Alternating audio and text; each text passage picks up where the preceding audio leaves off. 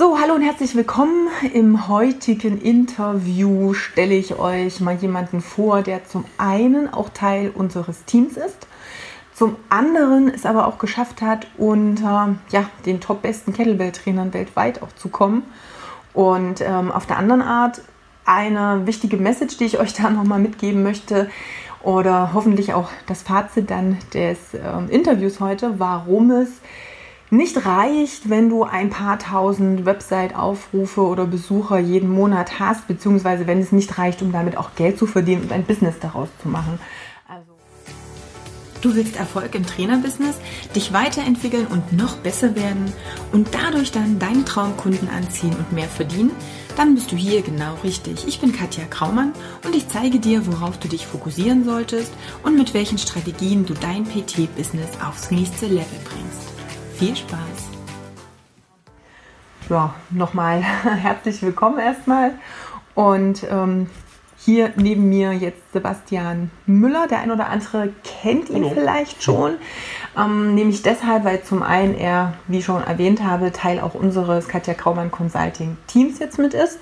In erster Linie auch dafür zuständig, was das Schreiben, was das Texten anbelangt, aber eben auch noch ein paar andere Aufgaben hat. Da kommen wir gleich nochmal dazu, wie er da auch fit geworden ist.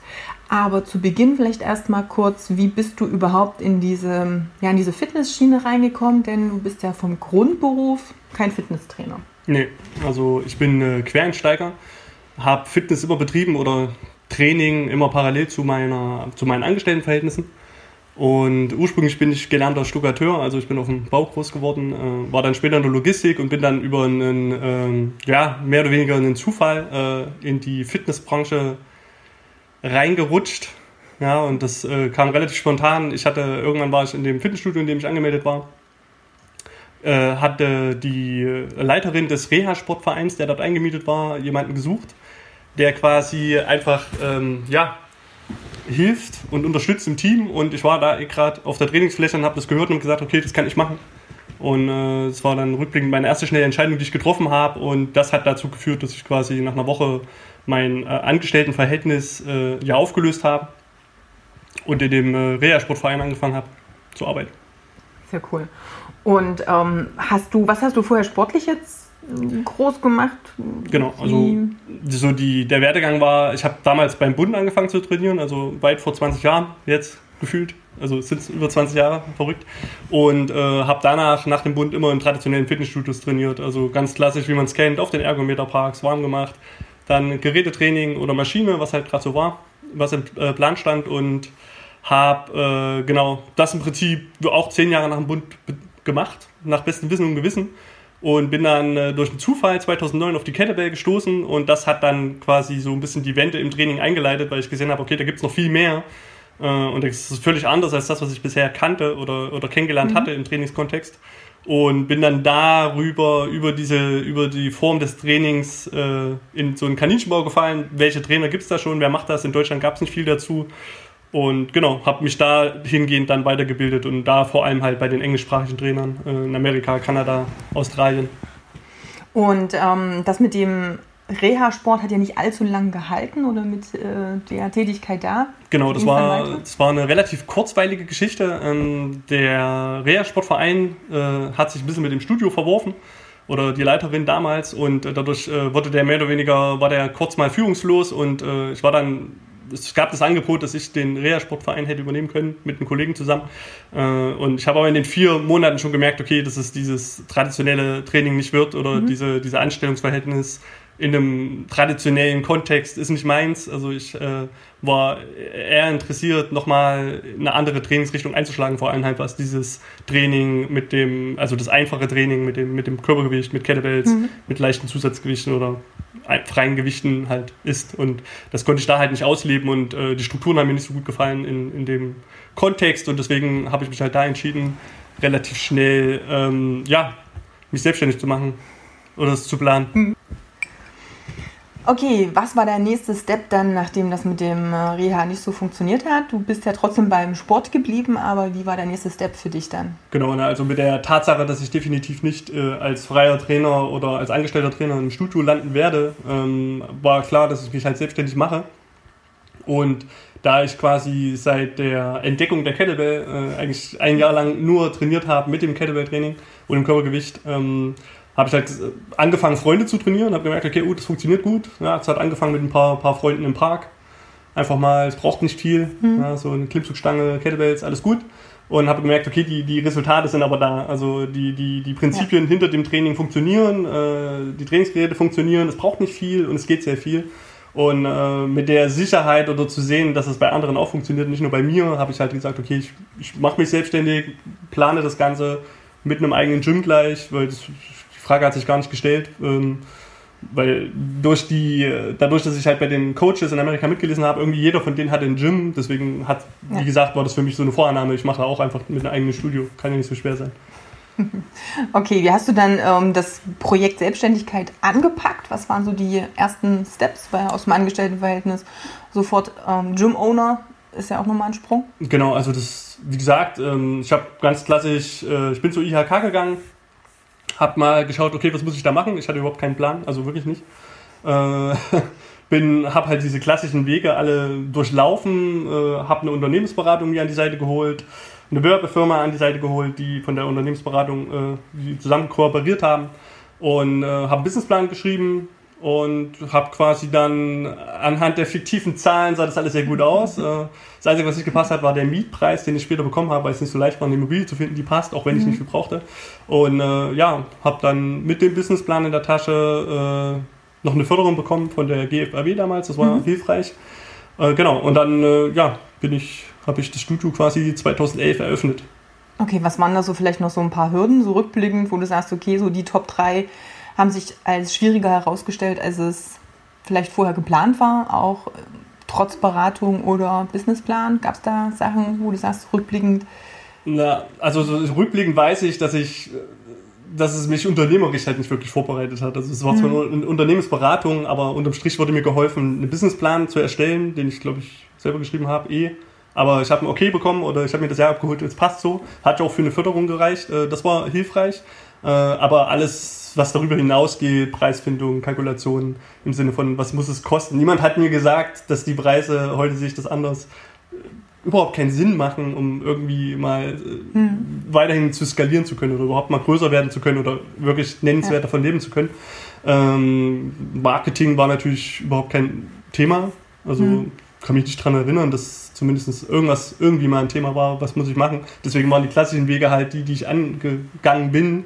Ja, Flyer versucht und äh, wie gesagt, die, alles das Klassische, was man halt so macht, Printmedien, äh, dafür war kein Budget. Also waren es die Flyer, die Flyer haben nicht funktioniert. Also das waren alles so Challenges, ähm, genau. Was auf der einen Seite eine Challenge, also eine Herausforderung war, andererseits hat es mir aber auch geholfen, in die Gänge zu kommen. Also ich mhm. bin in Vereine gelaufen, ich habe geguckt, okay, wer, wer, wer, würde mit mir trainieren, für wen macht das Training Sinn. Äh, habe angefangen, dann Leute dafür zu begeistern, indem ich halt immer wieder rausgegangen bin, habe Türen, also Klinken geputzt, muss man schon ja. so sagen, habe Kooperationspartner gesucht, wer hat Leute, die für, bei mir trainieren würden, ja, also wer hat meine Zielgruppe, nicht, dass ich damals schon einen Plan hatte, dass ich eine bräuchte. Oder ich war halt ein cooler Trainer, ich habe ein gutes Trainingsgerät.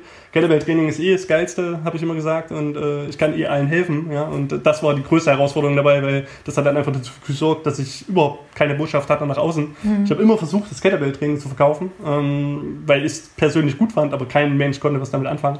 Ja. Und das war so die größte Herausforderung, weil ich habe mich dann auch gefragt, okay, warum kommt da keiner, warum funktioniert das nicht. Und was mir halt so ein bisschen den, den Hintern am Anfang gerettet hat, ist halt, dass ich über diese, über diese Erfahrung als Trainer, die ich schon gesammelt habe und über die Erfahrung mit Leuten zu trainieren äh, und die Ergebnisse, die ich dadurch produzieren konnte, das hat mir halt geholfen, dass ich sofort weiterempfohlen wurde von denen, die da waren. Ja. Und das hat halt geholfen, dass ich in einer etwas kleineren Stadt unterwegs war. Das hat sich schön rumgesprochen.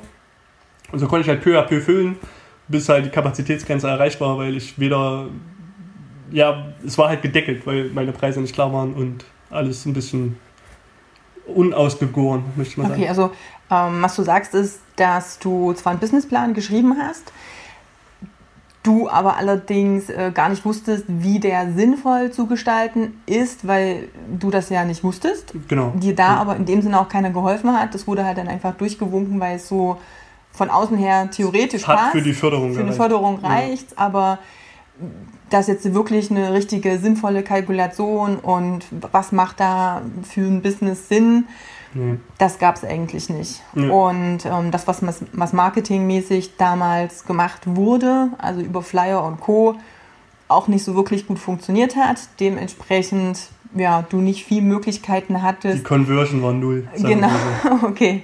Wie hast du dir ansonsten noch, weil das habe ich noch so im Hinterkopf, du hast dir ja dennoch dann schon ähm, selber versucht, ein bisschen zu helfen mit Strategien, die dich nichts gekostet haben in der Hoffnung, darüber neue Kunden zu gewinnen. Was war das, was du dir dann angeeignet hast? Genau, also das, der, der, der logische Weg war zu schauen, okay, wie machen die amerikanischen Trainer das, die, mhm. von denen ich das ganze Fachwissen habe. Und äh, was halt sofort auffiel, ist, jeder hat einen Blog von denen. Also mhm. jeder hat geschrieben über das, was er tut. Und äh, deswegen habe ich mir gedacht, okay, einen Blog aufsetzen, das kriege ich auch noch irgendwie hin. YouTube-Tutorials äh, äh gab es damals schon, also 2011, ist jetzt auch nicht so lange her, aber doch schon ein bisschen. Äh, und äh, habe dann halt angefangen, äh, einen Blog aufzusetzen und habe angefangen drüber zu schreiben. Also das Kettlebell-Training, das finde ich gut daran. Und das hat äh, auch dafür gesorgt, dass die Sichtbarkeit besser wurde durch, mhm. durch das Texten. Ähm, wobei es eher dafür gesorgt hat, dass es überregional bekannter wurde. Ja. Es hatte quasi keinen nennenswerten Effekt auf die regionale Sichtbarkeit. Ja. Was würdest du sagen, wie viel Zeit kostet es, ähm, Blocken zu lernen? also die ersten Texte, die ich geschrieben habe, das weiß ich noch, weil ich hatte, ich hatte neben dem Training ja doch Zeit, weil, wie gesagt, komplette Auslastung war, war gedeckelt. Das heißt, also für den ersten, die, die ersten Texte, die ich geschrieben habe, die rückblickend nicht sehr überragend waren, habe ich äh, locker acht Stunden für einen Text hm. nach bestem Wissen und Gewissen, wie machen die äh, amerikanischen Vorbilder das äh, immer investiert mit gerade ziehen und äh, editieren und nochmal gucken, was für ein Bild nehme ich dazu, äh, wie kann man das noch schön machen und also es hat, hat viel Zeit gekostet. Also, ja. Okay. Ähm, wenn wir einen kleinen Sprung machen, 2014 bist du aus dem Studio raus. Soweit ich informiert bin, war es ja da das Problem, dass auch die Miete erhöht wurde. Das heißt, dadurch, dass es gedeckelt war, und warum gedeckelt? Klar, wenn du ein Kurskonzept hast, eine gewisse Quadratmeterzahl auch nur an Trainingsfläche, dann kannst du letztendlich auch nur eine gewisse Kundenanzahl betreuen ja. zu, zur gleichen Zeit. Und ihr kennt das alle es gibt Stoßzeiten im Fitnessbereich, ne? gerade was so das Gruppentraining anbelangt. Da sind halt so die klassischen, ich sag jetzt mal in den Raum geworfen, 18, 19 Uhr Zeiten super. Und dadurch ist natürlich auch irgendwann mal der Deckel drauf. Wenn dann die Miete exorbitant steigt, funktioniert das Ganze natürlich nicht mehr. Das heißt, du bist dann nochmal umgezogen mit dem Studio, bist dann nach Erfurt, hast dich da eingemietet. Genau. Ähm, das war ja dann auch ein Jahr später, haben wir uns kennengelernt und dann ist ja quasi auch das eigene Studio dann wieder entstanden. Genau. Und ähm, jetzt aber vielleicht noch mal so ein bisschen zur Expertise, auch was das Kettlebell-Training anbelangt. Zum einen hast du ja gesagt, du bist überregionaler auch bekannt geworden, nicht regional, aber das ist einfach so das Problem, dass viele denken, ich mache jetzt Blogartikel, ich kriege jetzt Kunden für mein Studio. Ist natürlich ein bisschen das Problem, denn das ist halt das Internet und der Vorteil ist natürlich, dass du von überall gefunden wirst, aber es ist jetzt nicht so speziell auf ja, die regionale Bekanntheit begrenzt. Dir hat es geholfen, weil du überregional als Kettlebell-Trainer auch gewisse Bekanntheit erreicht hast. Hat auch was damit zu tun, dass das Kettlebell-Training ja noch nicht so bekannt war und es ja du auch dir in der Nische an sich mit der Qualität deiner Ausbildungen ja einen ganz guten Ruf verschafft hast. Kannst du vielleicht zu deinem Ausbildungsgang Richtung Kettlebell noch mal kurz was sagen? Genau, also die, das habe ich vielleicht automatisch richtig gemacht, dass ich sage, okay, ich habe mir äh, unbewusst heraus einen Expertenstatus im Kettlebell-Trainingsbereich aufgebaut. Ähm, ich habe halt damals die, äh, ähm, die HKC-Ausbildung ähm, gemacht, das war 2011, das war diese Eintagesausbildung, das war glaube ich die erste damals in Deutschland. Ähm, wo man halt an einem Tag lernt, okay, äh, so funktioniert das mit den Grundübungen, so kannst du die unterrichten, du bist jetzt Kettlebell-Trainer, ist cool. Ähm, das habe ich gemacht. Dann habe ich 2012 bin ich nach Ungarn gefahren, habe dann diese Level 1 Zertifikation gemacht bei der AKC und äh, zu dem Zeitpunkt war gerade der Wechsel also von dem Dachverband. Das heißt, ich war dann quasi äh, zertifizierter AKC 1 und SFG 1. Also heute gibt es ja beide Verbände. Genau, das hat Pavel da was noch Pavel hat das selber gemacht, genau. Mhm. Es war ein ziemlich cooles Event in Budapest mit über 100 Teilnehmern. Also es war, war ein krasses Event, die ganz guten, also was heißt, die, die, die Trainer, die man halt auch noch kennt, die Master, die waren halt alle da. Ähm, genau, und äh, 2014 war dann die AKC schon in Deutschland mehr angekommen.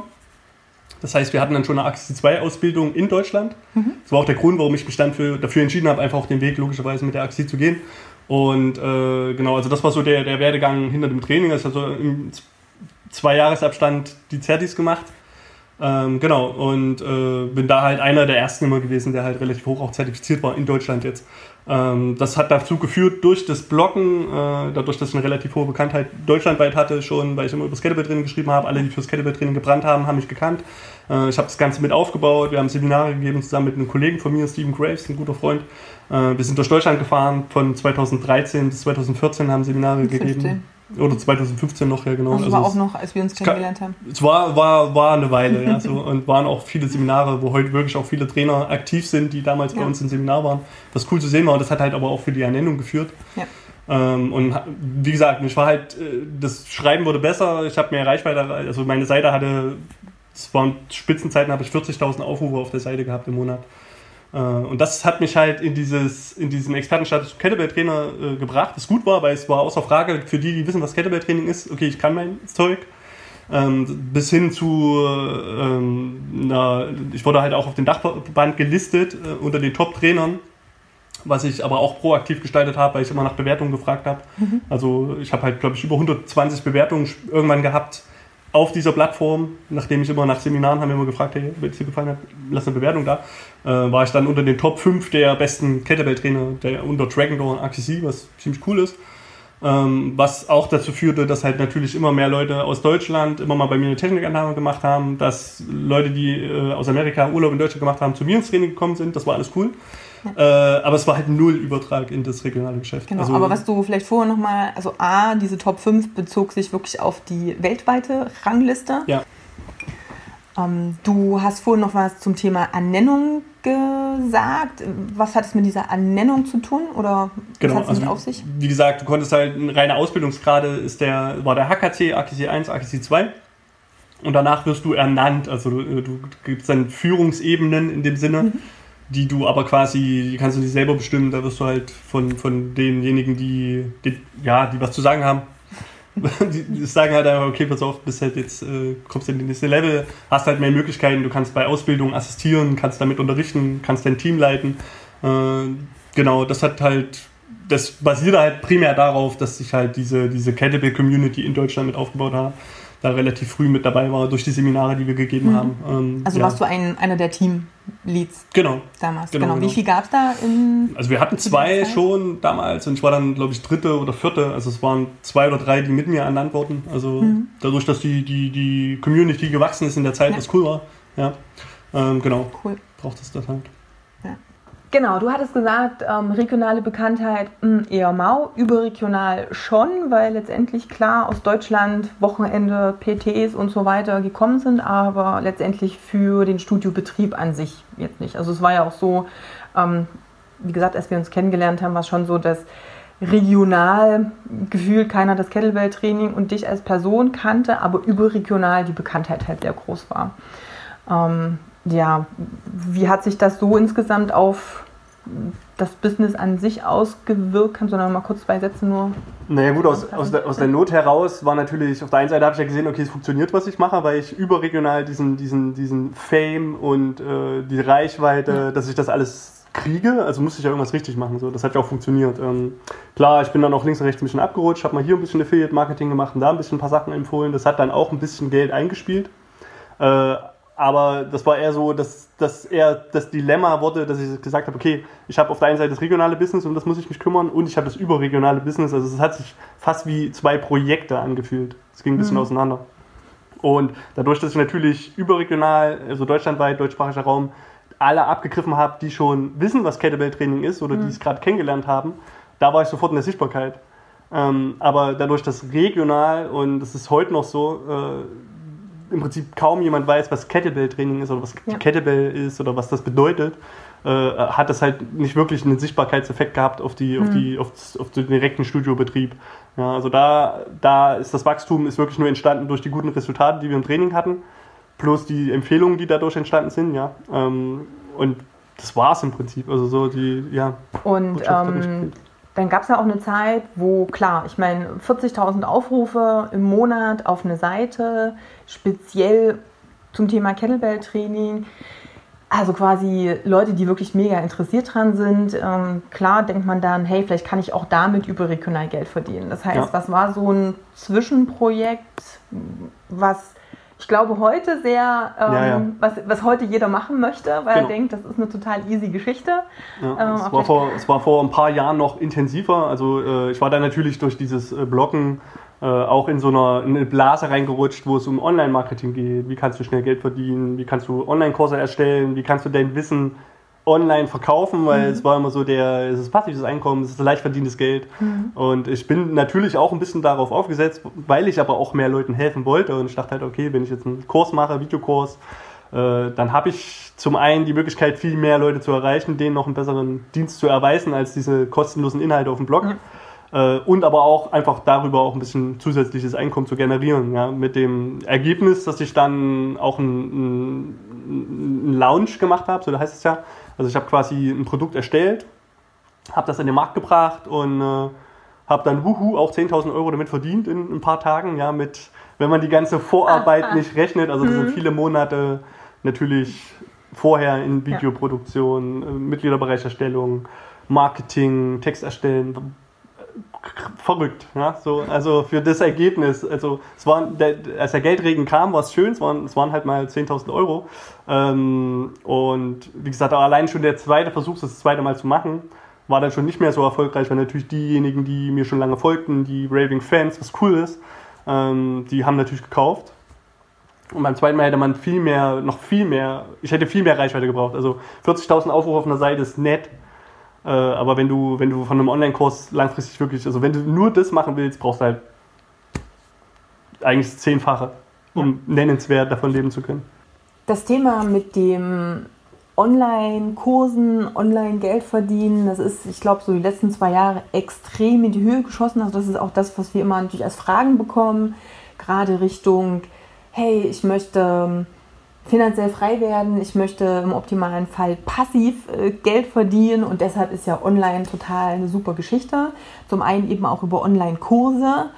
Ähm, und man, du hast gerade so ein bisschen ausgeführt, wie anstrengend und wie viel Arbeit das halt auch letztendlich ist. Denn das ja. Ding ist halt, das Internet ist voll von Videos zum Thema Training, zum Thema Ernährung, zum Thema, wie trainiere ich wie, wo richtig, wie nehme ich ab, wie völlig egal. Also total viele For-Free-Sachen aber auch tausend Kurse, die du auch kaufen kannst. Also um da jetzt wirklich rauszustechen, brauchst du A, ein mega geiles Produkt. Das heißt, du musst wirklich wissen, wovon du sprichst.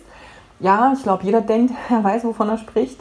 Aber um da jetzt wirklich rauszustechen für den Kunden, der das dann kauft, da muss schon echt was dahinter stehen und dann muss es auch qualitativ echt hochwertig sein. Das heißt dann einfach mal, ich filme mich jetzt mal ein bisschen mit, keine Ahnung, mit dem Handy und stelle das dann mal irgendwo online. Das wird schon echt schwierig. Und das Ding ist eben auch die Vermarktung. Und ja, das, das, ist, glaube ich, das große Problem. Sag mal, auch. dadurch, dass man den Inhalt ja nicht sofort sieht, äh, ist es im Prinzip, wie vermarktest du das? Ja. Also wie, wie kannst du überhaupt einen Bedarf erzeugen für das Pro Produkt oder den Online-Kurs? Zum anderen halt auch diese, diese Reichweite, die vorausgesetzt ist, wenn man sich mal diese klassischen Conversion-Zahlen anguckt oder KPIs, äh, wie viel Leute du auf eine Seite schicken müsstest und wie viele Prozent davon dann am Ende noch kaufen oder Käufer werden. Also das ist halt, das sind schon krasse Verhältnisse. Also da möchte man schon da müsste man schon äh, sehr, eine sehr hohe Bekanntheit im Vorfeld aufgebaut haben. Ja? Sonst äh, wird es halt, ja, wird schwierig. Also. Also ähm, das, was man vielleicht so im Online-Marketing so als Conversion bezeichnet, also sprich von der Reichweite, wie viel davon kaufen denn wirklich am Ende des Produkts, da sind wir irgendwo bei 0,5 bis vielleicht 2 drei, wenn es echt mega aufgewärmte Leute sind, die echt schon ne, sehr interessiert sind auch an dem Thema. Und das ist ja auch ungefähr so die Zahl, die du damals auch erreicht hast. Ähm, genau. Grundsätzlich muss man ja sagen, bei 40.000 Aufrufen auf einer Website ist ja nicht jeder unique, also sprich sind nicht immer unbedingt 40.000 das waren 40 also es waren 40 Einzelaufrufe. Ja. Dennoch ist es so, wenn du da vielleicht 50 bis 100 Verkäufe hast, ist das so ein Pi mal Daumen guter Standardwert. Aber du wirst jetzt da nicht 10.000 Verkäufe halt generieren. Und das ist das, was viele denken. Das ist der Glauben, den man daran hat. Richtig. Das, ist, äh, ähm, das genau. heißt, selbst wenn du ein mega Standing hast, wenn du bekannt bist dafür, wenn die Leute Raving-Fans sind, dann heißt es immer noch nicht, dass sie das Produkt kaufen. Ähm, da gibt es natürlich noch so ein paar Fehler, die viele eben auch machen. Und ich glaube, das hat dir auch ähm, hier und da ein bisschen geschadet, in Anführungsstrichen, wenn es ums Verkaufen der eigenen Inhalte geht.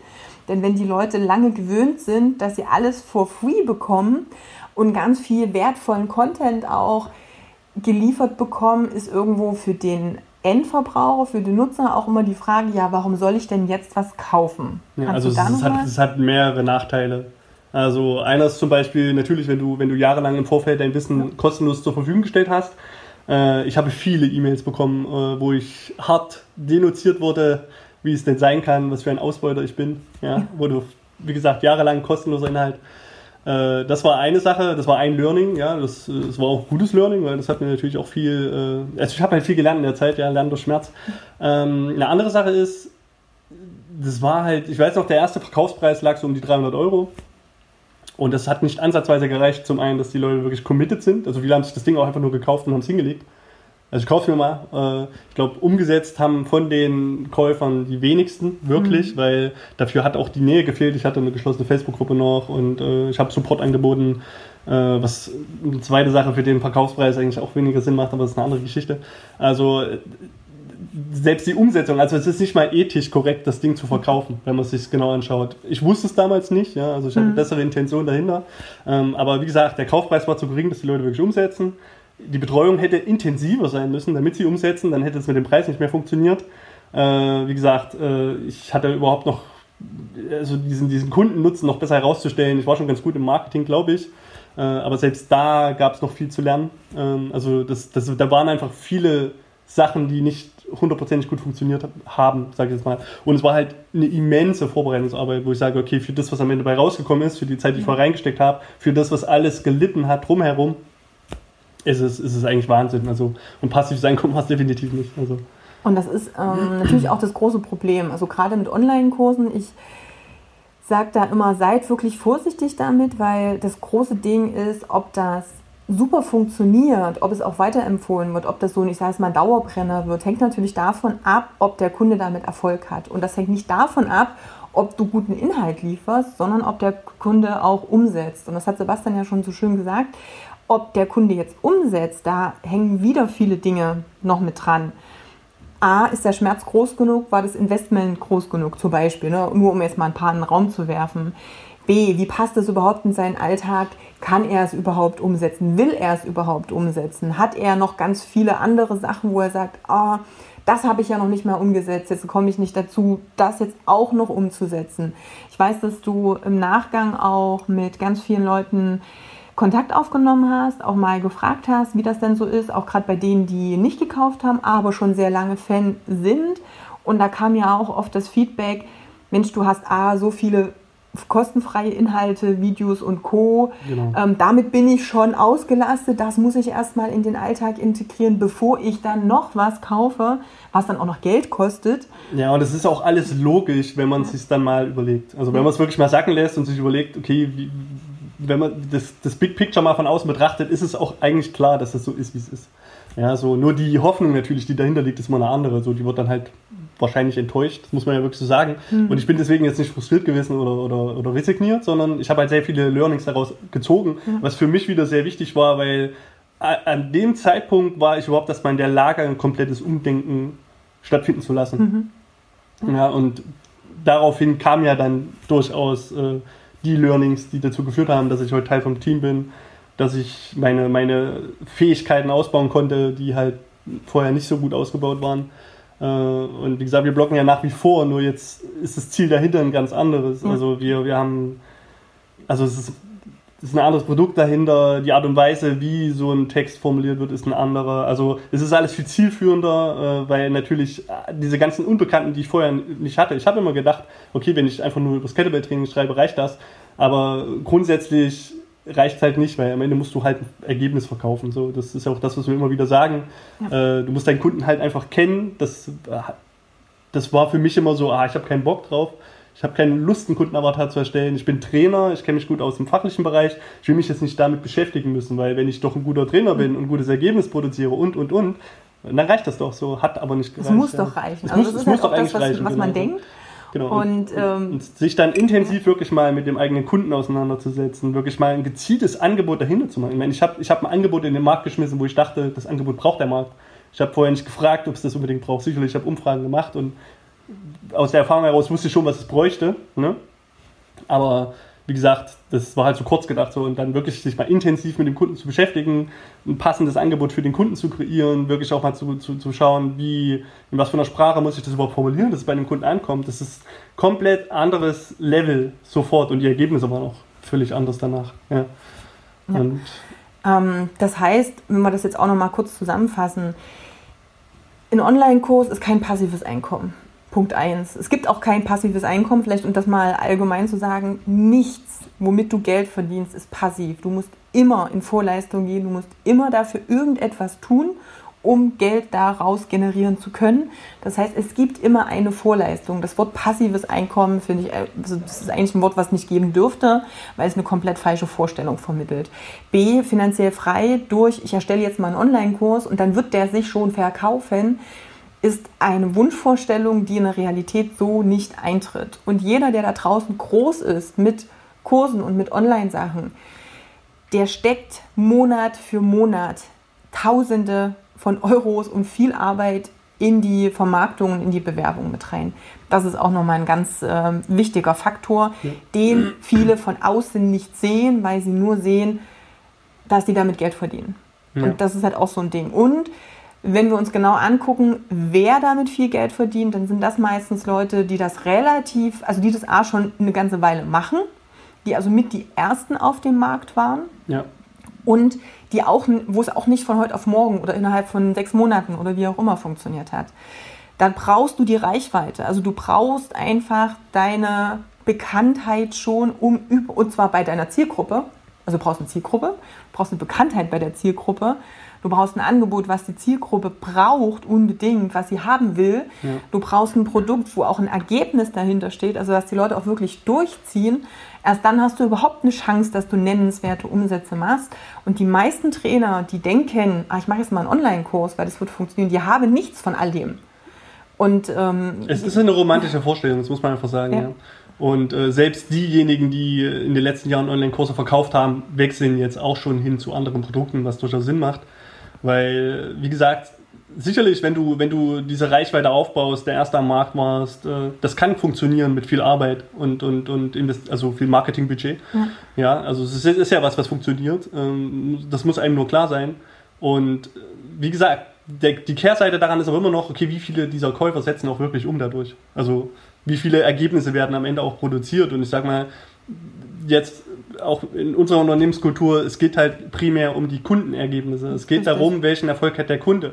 Wenn unser Kunde Erfolg hat, daran messen wir unseren Erfolg, weil was, was nützt es, wenn ich das geilste Produkt immer wieder raushaue, was, was Leute vielleicht sogar kaufen, aber wenn niemand davon was umsetzt. Was auch das Feedback war von den Gesprächen, die ich im Nachgang hatte. Mhm. Alle wussten, wie es geht, keiner hat es umgesetzt. Ja. So, und das, ist, das war auch ein Stück weit sehr frustrierend. So, und dann äh, klar, und dann fängt halt das Umdenken an, so wie könnte man das besser machen. Und ja, das ist eigentlich auch so ein bisschen dieser Appell hier, zu sagen, okay, äh, ist, du musst dir die ganze, du musst es dir genau anschauen, du musst wirklich mal hinterfragen, ist es das richtige Businessmodell und ein Online-Kurs im Prinzip kein Businessmodell.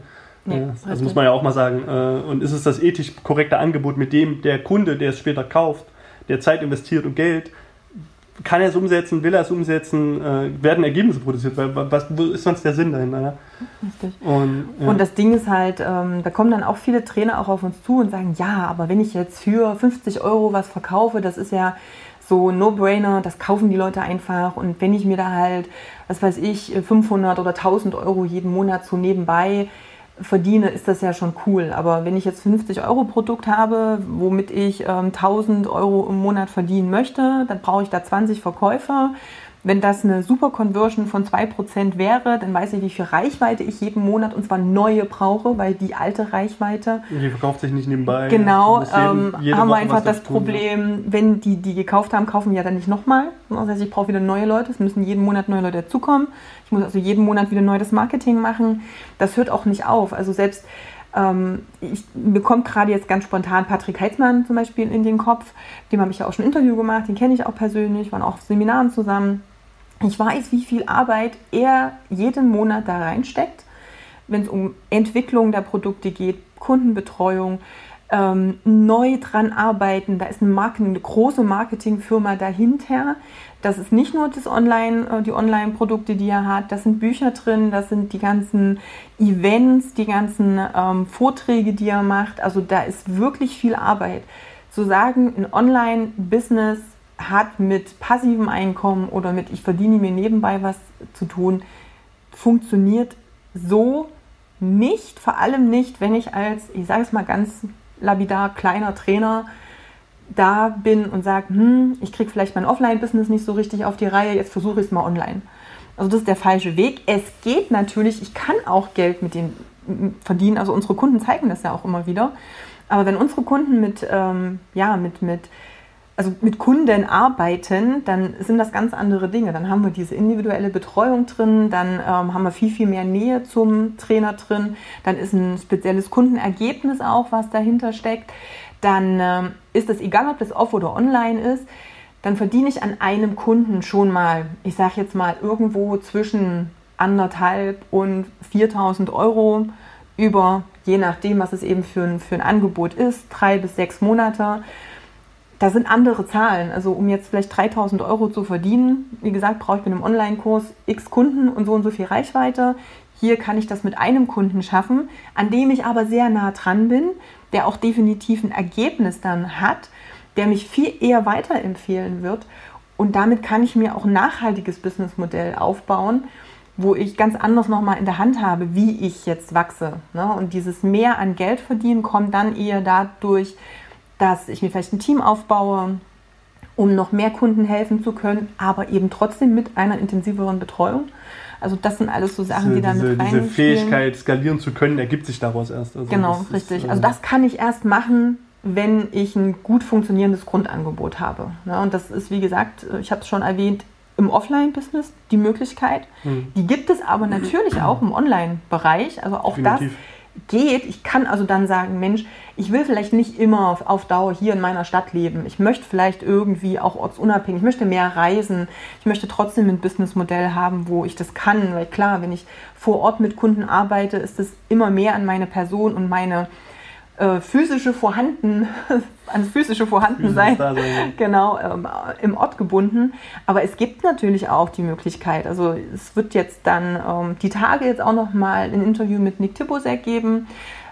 Falls du den noch nicht kennst, falls du den noch nicht auf dem Schirm hast, dann guck dir das Interview an. Wie gesagt, das wird jetzt diese oder nächste Woche auf alle Fälle noch veröffentlicht. Er hat es auch geschafft, über ein Online-Business jeden Monat, inzwischen sind wir so bei 20.000 Euro Umsatz monatlich, das geht aber A nicht passiv, das geht B nicht von heute auf morgen, aber es funktioniert. Aber es Wie, das ähm, verraten wir dir dann quasi im, im nächsten Interview. Aber was ich einfach möchte, ist, ich möchte vermeiden, dass du diese falsche Vorstellung hast von, ähm, ich mache jetzt online und verdiene jetzt irgendwie relativ leicht Geld, denn es wird draußen so versprochen. Ja.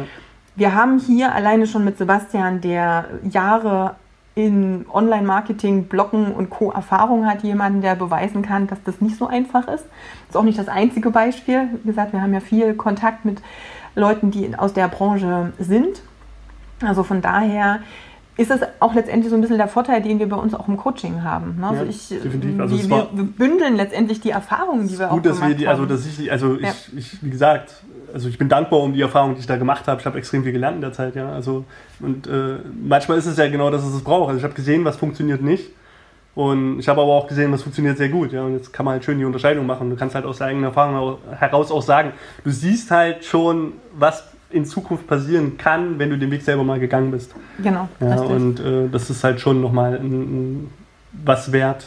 Und das ja. Schöne ist halt immer, lass dich halt, und das ist vielleicht so eins der Learnings, die ich hoffe, die du mitnimmst, lass dich nicht blenden davon, wie etwas von außen aussieht. Also wenn ich jetzt mal rückblickend ähm, denke, als ich damals, wie gesagt, ich kannte hier regional Sebastian auch noch nicht.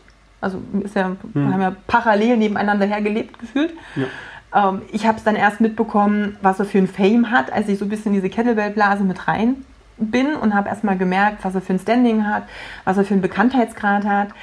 Und keiner, glaube ich, von denjenigen, die ihn damals gekannt, sehr geschätzt haben, hätte geglaubt, dass das mit dem Online-Kurs oder mit dem Geldverdienen regional so nicht funktioniert. Mhm. Also ich glaube, jeder hat gedacht, boah, das muss ja super funktionieren, der ist ja. ja so bekannt, der verdient wahrscheinlich wahnsinnig viel Geld damit. Das sieht von außen immer super aus. Und das ist auch so ein bisschen diese Online-Scheinwelt, die Social-Media-Scheinwelt. Da gibt es genügend Leute, die nicht mal diesen Bekanntheitsgrad haben, die aber so nach außen hin tun, als äh, wäre der da. Und von denen du eventuell denkst, boah, die müssen da mega erfolgreich mit sein. Aber Leute, lasst euch bitte, bitte, bitte da nicht ähm, ja, blenden hinterfragt das, hinterfragt, wie die Kundenergebnisse sind. Wenn ich jedes Mal Nachrichten von Leuten kriege, die meinen Online-Marketing-Auftritt optimieren wollen und dann gucke ich auf die Seiten und sehe da 123 Likes auf Facebook und die wollen mir Facebook-Marketing beibringen, dann frage ich mich ja, warum macht ihr es dann selber nicht? Das ist am Ende wie ein Fitnesstrainer, der zu mir kommt, mich trainieren will, aber selber noch niemals selber Fitness gemacht hat. Das funktioniert einfach nicht. Also schaltet auch den gesunden Menschenverstand ein, hinterfragt, was euch angeboten wird. Versprechen tun viele.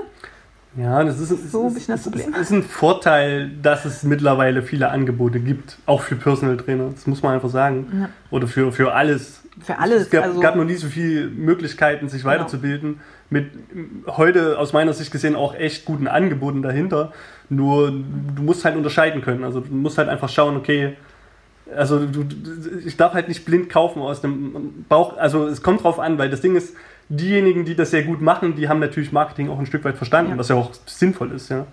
Nur äh, es ist halt immer schade, wenn man dann investiert und merkt, okay, es ist halt die Umsetzung nicht möglich und äh, ja. Das ist auch ein Lerneffekt. Ich glaube nicht, dass es umsonst ist, wenn sowas passiert, äh, aber es, man kann es halt vermeiden. Ja? Also wenn man jetzt nicht irgendwie ein paar tausend Euro zu viel rumliegen hat und die einfach mal verbrennen will. Äh, also ja. uns geht es regelmäßig so. Mir ging es letztens erst wieder so, ähm, da hat jemand auch meinen Schmerz gut getroffen und es ging eben auch um Zeitsparen, Vermarktung, Übernehmen. Also da war ein super Konzept dahinter gefühlt. Also das Konzept an sich ist immer noch gut, ja, ja. Ähm, meines Erachtens nach. Und ich hätte es eigentlich sofort gekauft, weil all die Vorteile oder all die Schmerzen, die ich hatte, sind super angesprochen worden. Sehr, sehr gutes Marketing. Äh, das Marketing ja. war genial. Und dann habe ich mir aber... Äh, habe ich versucht, Kundenreferenzen rauszufinden, weil das war eigentlich noch so der letzte Punkt, wo ich gesagt hätte, wo, wenn das passt, dann, dann gesagt haben, okay, lass uns noch schauen, wie setzen sie es um und die Umsetzung war... Also die war eigentlich praktisch nicht vorhanden. Nicht also wenn, wenn jemand, und das sind auch so Sachen, checkt das mal, was macht ihr? Was hat das für eine Auswirkung auch auf die Kunden, auf die Follower, gerade wenn das im Social-Media-Bereich ist? Wie machen das andere? Also wenn du selber sagst, hey, ich habe ähm, eine Facebook-Seite, die hat 500 Fans oder ich habe 500 Abonnenten auf, äh, auf Instagram. Und wenn ich was poste, einen Beitrag, dann habe ich, keine Ahnung, 30 Likes drauf und fünf Leute kommentieren auch. Und dann hast du plötzlich eine Firma, die dir beibringen möchte, wie Instagram-Marketing funktioniert.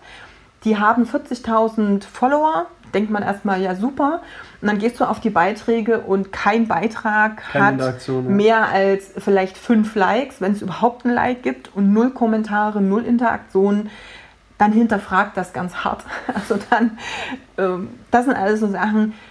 Es gibt viele Angebote. Es sind super Möglichkeiten, die es heutzutage da draußen auch gibt. Aber es nimmt dich mehr in die Pflicht zu hinterfragen und wirklich zu checken, halten die Anbieter das, was sie versprechen. Und ich glaube, das ist so eine wichtige ja, das Sache, ist so ein, ist das ein wichtiges Takeaway, vielleicht wirklich alles nochmal mehr zu hinterfragen und wirklich zu schauen, klingt es nicht vielleicht wirklich zu gut, um wahr zu sein? Ja.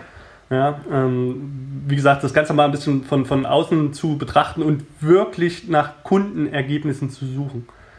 Also von denjenigen, wo du einfach vielleicht vorhast zu kaufen oder du interessierst dich für die Inhalte, dann schau, gibt es Kundenergebnisse, wie sehen die Kundenergebnisse aus? Also ich meine, am Ende ist es das, was es ausmacht. Ja? Also ja. Wir, wir kaufen nichts, wo wir nicht vorher genau geprüft haben, liefern, liefert dieser Anbieter auch die, die Kundenergebnisse, vor allem die, die wir uns erhoffen. Richtig. Also es macht einfach keinen Sinn. Jetzt nur zu hoffen, dass die das halten, was versprochen wird in der Marktbotschaft, kann halt nach hinten losgehen. Ja? Also wie gesagt. Also von daher, ich hoffe, dass du dir so ein paar ähm, Learnings im Kopf abgespeichert hast. Nummer eins, ein Studio zu eröffnen, ohne Ahnung zu haben äh, von dem Thema, kann nach hinten losgehen. Du kannst aber auch irgendwie überleben. Guck also auch hier wieder, wenn du dich beraten lässt, haben diejenigen Ahnung davon, wissen die, wie das funktioniert. Ähm, ein Businessplan ist kein Erfolgsgarant dafür, ja, dass das Studio dann läuft. Ähm, ich schaue, dass das Marketing dementsprechend passt. Dazu brauchst du im Vorfeld erstmal eine Zielgruppe, damit du weißt, wo die Zielgruppe ist, was sie für ein Problem hat, wie du das lösen kannst. Ja. Also, dass du ein Angebot hast, was dann auch darauf ausgerichtet ist. Äh, Blocken ist wahnsinnig zeitaufwendig, ist sehr kompliziert, ähm, hat super Vorteile, denn wenn du einmal fit darin bist zu blocken, und das ist aber auch so, es reicht nicht einfach nur, ich schreibe irgendwie einen Text, mhm. da ist ein bisschen mehr dahinter, da ist es wirklich, ähm, ja, so Copywriting an sich ist eine extra Ausbildung, das sind also die guten Copywriter, die verdienen also wirklich ähm, sehr, sehr, sehr, sehr, sehr also hohe wenn, wenn Summen. Du, wenn, du, wenn du jemanden brauchst, der die Texte für dich schreibt und er verlangt weniger als 1000 Euro im Monat dafür, ist es schon ah, mal ja, selbst, ja, fragwürdig. ja, und äh, alles, also also muss aber dann trotzdem passen, aber wieder dieses ja, Thema mit, ne? Nur viel Geld verlangen, äh, nee, das leicht nicht. Klar, aber, aber, das Können, also das ist wirklich ein, ein Skill, der echt wertvoll ist. Also nur Bloggen alleine hilft dir aber ganz häufig Nee, es gibt nicht, bessere Wege, um sichtbar zu werden. Um regional mal. sichtbar zu werden, ja. das ist schon mal ganz wichtig. Und es ist noch kein Garant dafür, dass du überregional damit auch Geld verdienst. Es ist mhm. eine Möglichkeit, wenn du es richtig machst, aber auch da haben wir schon gesagt, guck halt, ähm, dass du die Leute nicht verwöhnst, dass du ähm, das von Anfang an mit einer Strategie, die Strategie dahinter, muss da sein. Machst, genau. genau. Also du musst wissen, für wen machst du das, warum tust du das, wie sieht das passende Aber auch aus? Wie, also, wie, wie, wie bloggst du, ja. welche Inhalte sind da drin, was gibst du den Klar. Leuten? Na, also das ist nochmal eine ganz andere, eine ganz andere Nummer. Ähm, das nächste Learning ja, Online-Kurse schwierig, wenn es um das Thema passiv oder leicht Wenn du es machen willst, weil du denkst, du kannst passiv damit Geld verdienen, mach es nicht. Weil genau, es ist das ist sehr gut. Ja. gut nochmal auf den Punkt gebracht. Und check einfach ab, wenn du ähm, in die Richtung ja, einen Bedarf hast, bei wem kaufst du, egal in welche Richtung das geht und check wirklich, ob die Leute. Check die Kundenergebnisse. Die Kunden, genau, ne, frag, ob frag, die frag, Kunden wirklich auch also Ergebnisse haben. Es macht auch Sinn, durchaus einfach mal einem Kunden zu fragen. Oder mal, ja, mein, richtig. Solange, solange derjenige transparent seine Kunden ja auch präsentiert und sagt, hey, ich ja. habe Kunden und die haben auch Erfolg, dann ja. warum nicht einfach mal nachfragen? So, ne? Richtig, und dir das angucken. Sehr gut, prima. Dann äh, würde ich mal sagen, danke erstmal fürs Interview. Jetzt können wir mal quasi wieder ins Büro gehen an die Arbeit. Ja. genau. Und ähm, wie gesagt, für euch jetzt nochmal Interview mit Nick Tibose kommt. Für alle, die die Online-Coaching anbieten oder anbieten wollen, nochmal eine sehr, sehr große Empfehlung. Das kommt jetzt ähm, die Tage auf alle Fälle. Und ja. ansonsten, wie immer, wenn dir der Podcast gefällt, hinterlasst doch gern mal einen Kommentar, ein Like oder eine Bewertung. Am besten alles. Eine Bewertung wäre super. Kommentar wäre cool. Äh, Kommentar ist auch cool. Ja. Ähm, und ja, dann hören wir, sehen wir uns einfach in der nächsten Folge, Ausgabe, Variante, wie auch immer. Also von okay. daher, wunderbare Woche noch. Jupp. Und dann, ciao. ciao.